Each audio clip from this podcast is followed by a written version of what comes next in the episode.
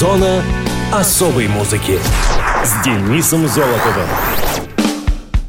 Привет, это Денис Золотов. Вы в зоне особой музыки. Неотъемлемой частью деятельности людей является перемещение грузов и корреспонденции.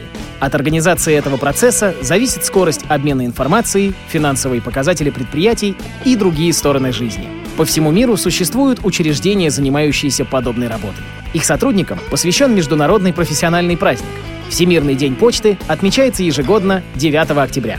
Его учредителем выступил Всемирный почтовый союз в 1969 году.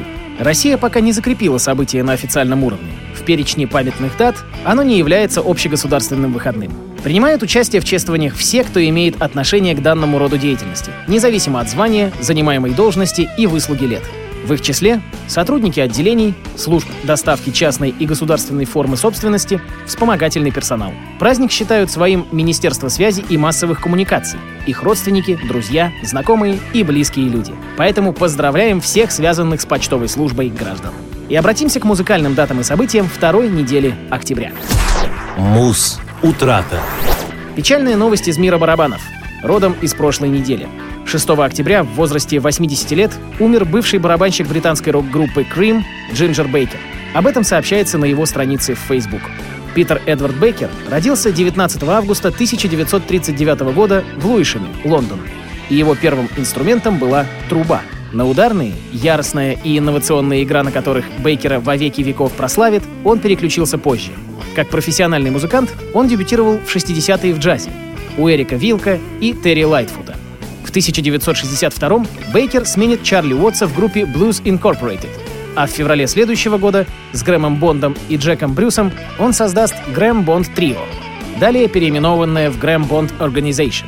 Окончательно переломный 66-й — это создание с Эриком Клэптоном и Джеком Брюсом группы Cream — качестве специфики ударных Бейкера критики особенно выделяют яркость, насыщенность и зрелищность его игры. Особый шарм его роковой подачи придавало то, что музыкант на заре своей карьеры сформировался как джазовый барабанщик. Кстати, этот факт сильно повлиял и на самого Джинджера Бейкера. Он часто призывал причислять его именно к джазовым барабанщикам. Бейкер считается первым рок-музыкантом, использовавшим два бас-барабана вместо традиционного для того времени одного. Он играл на барабанной установке, состоящей из двух бас-барабанов, четырех том-томов малого барабана и девяти тарелок, сочетая сложные, встречные и контрритмы. Он продолжил, с одной стороны, традиции знаменитых западноафриканских говорящих барабанов, а с другой — стиль Джина Крупы, Бадди Рича и других биг-бендовых ударников свинговой эры, первым внеся в роковую музыку ее ударную силу и виртуозность. Впоследствии, сотрудничая с Хоуквинд, он привнес в свой стиль элементы африканской музыки. После распада Крим в 1968 году Бейкер играл с Эриком Клэптоном в недолго просуществовавшей группе Blind Fate. Затем, в январе 70-го, он организовал в рамках стиля рок-фьюжн коллектив Ginger Baker's Air Force. Следующий выдающийся период в творчестве музыканта начался в 1974 году, когда он вместе с братьями Полом и Эндрю Гарвиц организовал команду Baker Garvitz Army. За время сотрудничества они создали три альбома, которые сейчас входят в золотой фонд музыкального хард-рок наследия. Споры по поводу стилевой принадлежности Baker Garvitz Army ведутся музыкальными критиками до сих пор. В 1994 году Бейкер присоединился к недолго просуществовавшему коллективу BBM, названием которого стала аббревиатура по заглавным буквам составивших его музыкантов — Джека Брюса, Джинджера Бейкера и Гэри Мура. В мае 2005-го трио Клэптон Бейкер Брюс воссоединились для серии выступлений в Нью-Йорке. Лондонские концерты трио были записаны и вышли впоследствии в качестве большого видеоконцерта. В 2009-м Джинджер Бейкер опубликовал скромную автобиографию с весьма нескромным названием «Восставший из ада. Автобиография самого знаменитого в мире барабанщика». Музыкант скончался 6 октября 2019 года в возрасте 80 лет. Печальная новость. Что ж, а мы слушаем Cream «White Room».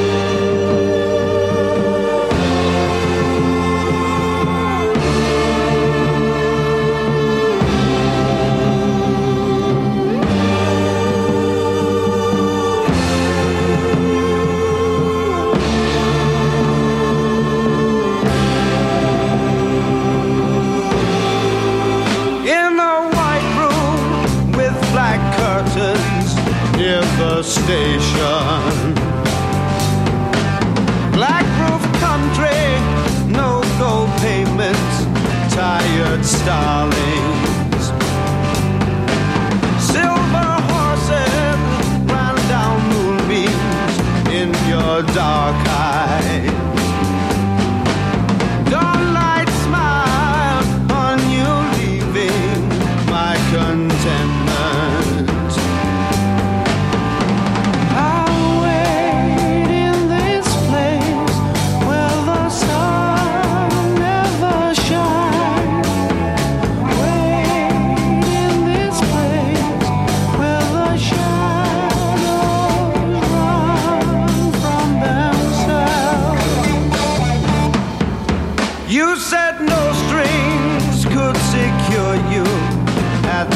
Station.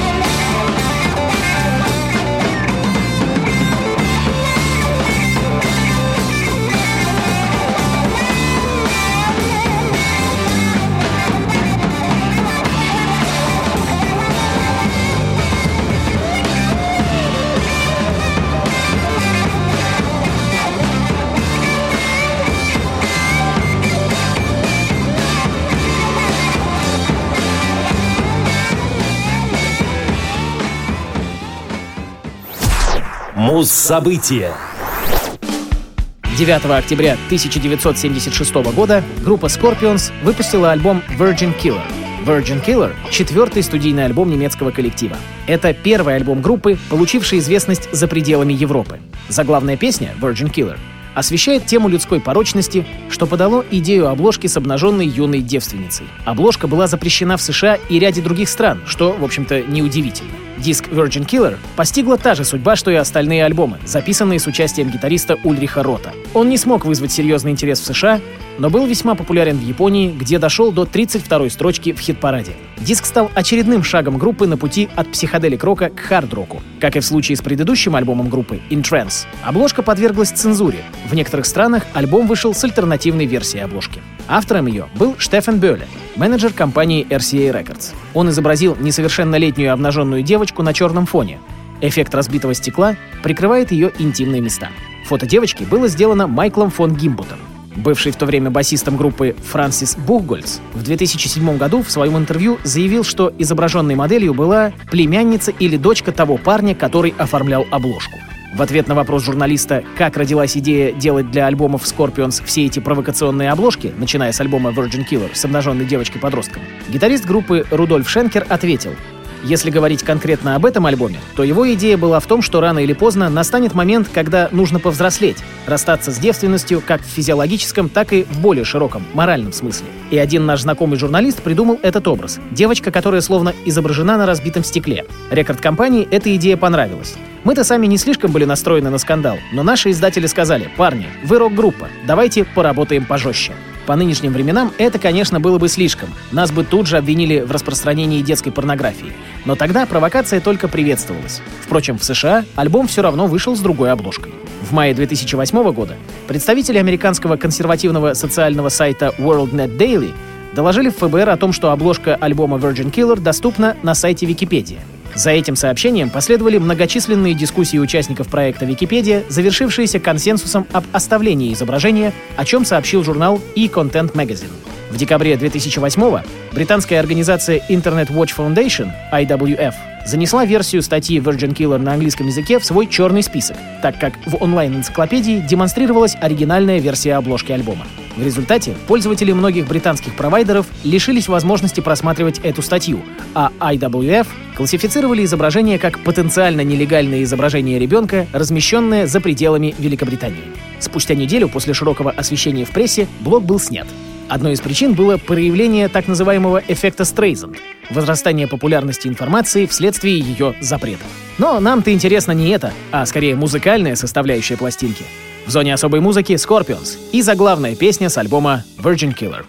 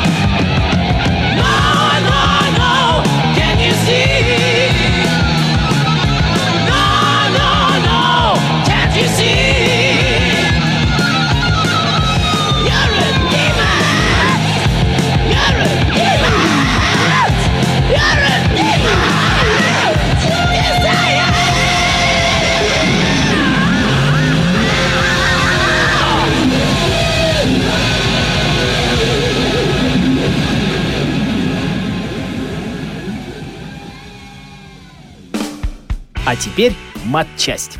Сегодня мы с вами поговорим про такой интереснейший инструмент, как арфа. Арфа — струнный щипковый музыкальный инструмент, который состоит из двух расположенных под углом рам, между которыми натянуто множество струн.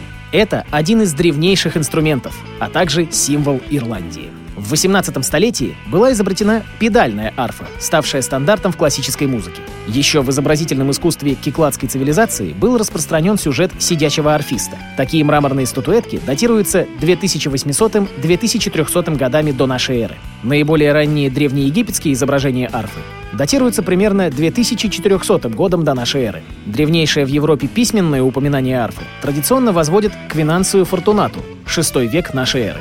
Типологически различаются дуговая, угловая и рамная арфы. Для Европы наиболее характерна рамная, так как арфа уже и в прежнее время имела значительный звуковой диапазон 5 октав, а места для струн полной хроматической гаммы недостаточно, на арфе натянуты струны только для извлечения звуков диатонической гаммы. На арфе без педалей можно сыграть только две гаммы — до мажор и ля минор. Для хроматических повышений в прежние времена струны должны были быть укорачиваемы прижиманием пальцев у грифа. Позже это прижимание стали производить с помощью крючков, приводимых в движение рукой. Такие арфы оказывались крайне неудобными для исполнителей. Недостатки эти были в значительной степени устранены механизмом в педалях, изобретенным Якобом Хохбрукером в 1720 году. Этот мастер приделал к арфе 7 педалей, действовавших как проводники, которые через пустое пространство бруса проходили к грифу, и там приводили крючки в такое положение, что они, крепко прилегая к струнам, производили во всем объеме инструмента хроматические повышения. В 1810 году Себастьян Эрар усовершенствовал механизм Хохбрукера и запатентовал в Париже арфу с двойной педалью, которая используется в настоящее время. Существует разновидность арфы, предназначенная для игры вдвоем, в четыре руки. Первое серийное производство арф в СССР было запущено в 1948 году в Ленинграде на фабрике музыкальных инструментов имени Луначарского. Арфа имеет форму треугольника, составными частями которого являются резонаторный корпус-ящик длиной приблизительно 1 метр, расширяющийся к низу. Прежняя его форма была четырехугольная, нынешняя — закругленная с одной стороны. Он снабжен плоской декой. Нижняя полукруглая часть изготавливается из клена, на недорогих моделях — из фанеры твердых лиственных пород а верхняя плоская — из ели, причем в середине ее по длине корпуса прикрепляется узкая и тонкая рейка из твердого дерева с пробитыми отверстиями для пронизывания струн. Также в арфе есть колонна, она соединяет незакрепленные концы резонаторного корпуса и рамы, может отсутствовать. Колковая рама, на которой закрепляются струны, основание, опора арфы. Педальная арфа также имеет главный и педальный механизмы. Обычно имеет 46 струн, 35 синтетических и 11 металлических. Они крепятся к деке снизу арфы и к колкам вверху. Струны ноты до имеют красный цвет, фа — синий или черный. Арфа была политическим символом Ирландии на протяжении многих веков. Она также изображается на ирландских монетах, начиная со средневековых и до современных ирландских евро. А на радиовоз — сеанс арфотерапии. Хеловиса, группа Мельницы, и ее сольная композиция «Леопард в городе». thank you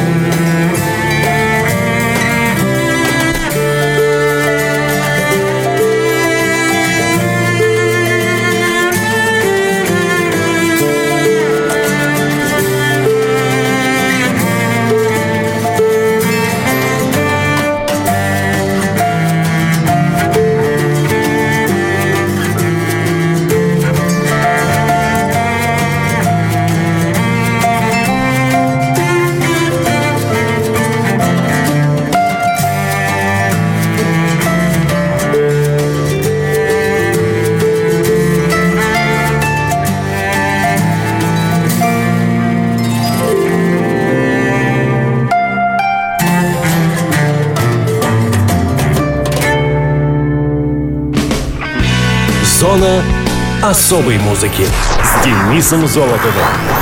Хочешь услышать о своем любимом исполнителе? Записывай адрес зона дефис музона собака яндекс.ру. А на сегодня все. До новых встреч!